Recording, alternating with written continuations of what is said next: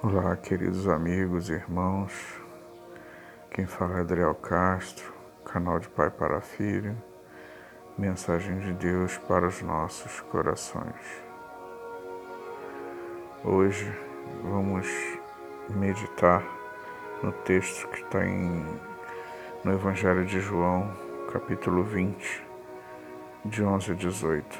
Tem como título: Seus pecados estão perdoados diz assim o texto. E Maria estava chorando junto ao, seu, ao sepulcro. Estando ela, pois, chorando, abaixou-se para o sepulcro e viu dois anjos vestidos de branco assentados, onde jazia o corpo de Jesus, um à cabeceira e outro aos pés. E disseram-lhe eles: Mulher, por que choras? Ela disse: Porque levaram meu Senhor e não sei onde puseram. E tendo dito isto, voltou-se para trás e viu Jesus em pé, mas não sabia que era Jesus. E disse Jesus: Mulher, por que choras? Quem busca? E ela, cuidando que era o, o, o jardineiro, disse-lhe: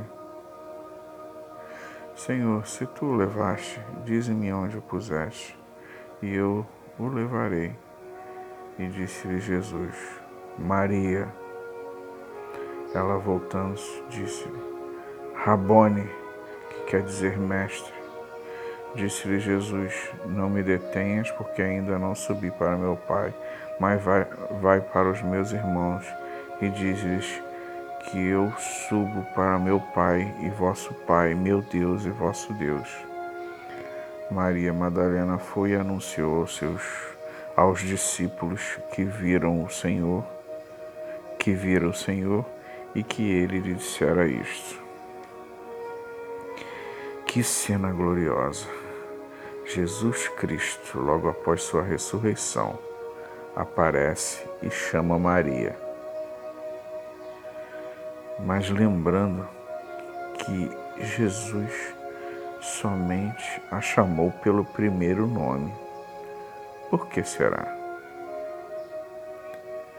Jesus, ao ter essa atitude, mostra para Maria Madalena que seu passado estava perdoado.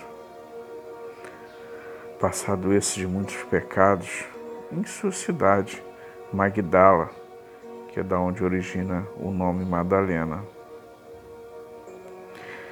Jesus transforma Maria em uma nova criatura.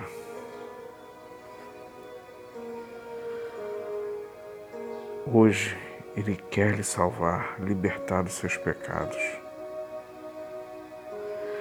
Porque Ele não lembrou, só chamou Maria, porque o que lembrava dos pecados que ela cometera no passado, principalmente na cidade onde ela tinha morado, Jesus já não lembrava mais.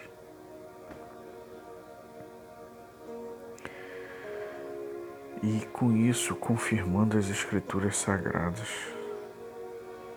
que está na carta aos Hebreus 10, 17. E jamais me lembrarei dos seus pecados e das suas iniquidades. Hoje, Jesus quer restaurar sua vida, te salvar, te libertar. Ah, no início do capítulo, Pedro e João, depois que você tiver oportunidade, leia. Pedro e João entram no sepulcro encontram os lençóis que cobriram o corpo de Jesus e o que estava à sua cabeça encontrava-se dobrado. Tem um costume hebreu da época em que o chefe da casa, se o chefe da casa estivesse fazendo uma refeição e por algum motivo tivesse que levantar da mesa. E se ele deixasse o pano, o guardanapo que a gente usa hoje, dobrado, isso indicava para seu servo que ele não era para retirar a mesa, porque ele iria retornar. Jesus Cristo nos mostra que vai retornar com esse lenço dobrado no túmulo Jesus mostra que vai retornar. E te digo, você acreditando ou não, ele vai voltar. E nesse esperado dia, Jesus vai dizer para a sua igreja: Vinde, benditos de meu Pai. Mas tem alguns que vão escutar: Apartai-vos de mim, malditos, para o fogo eterno, pois eu não os conheço. E aí? O que você vai escutar naquele dia? Ainda há tempo para você tomar sua decisão. Amanhã pode ser tão tarde, muito tarde.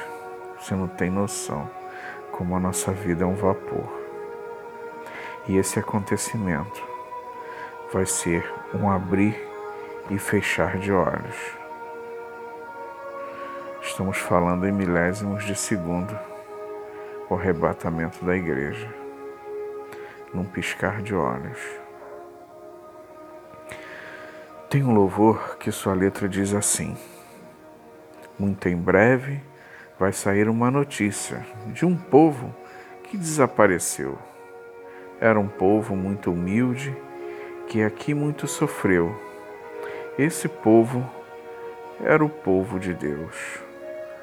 Onde está o dirigente desta igreja e os obreiros? Daqui onde estão? E as mensagens que se pregavam muitos que se pregavam, muitos crentes se alegravam. Eles também foram embora para Sião. Onde está aquele povo barulhento? Onde está que não se vê nenhum irmão? Alguém com voz de lamento vai dizer nesse momento: aquele povo foi embora para Sião depois desse grande acontecimento, muitos crentes desviados vão voltar, procurando os irmãos para a reconciliação, mas infelizmente não vão encontrar. Está no meio da guerra, avisa para o seu irmão: quem não aceita Cristo não viaja para Sião. A decisão, meu irmão, é sua, somente sua. Espero que você faça a melhor escolha, que é estar ao lado de Cristo. Aceitar a Jesus como seu único e suficiente Salvador. Não ouse faltar no céu. Que Deus te abençoe, rica e abundantemente. Amém.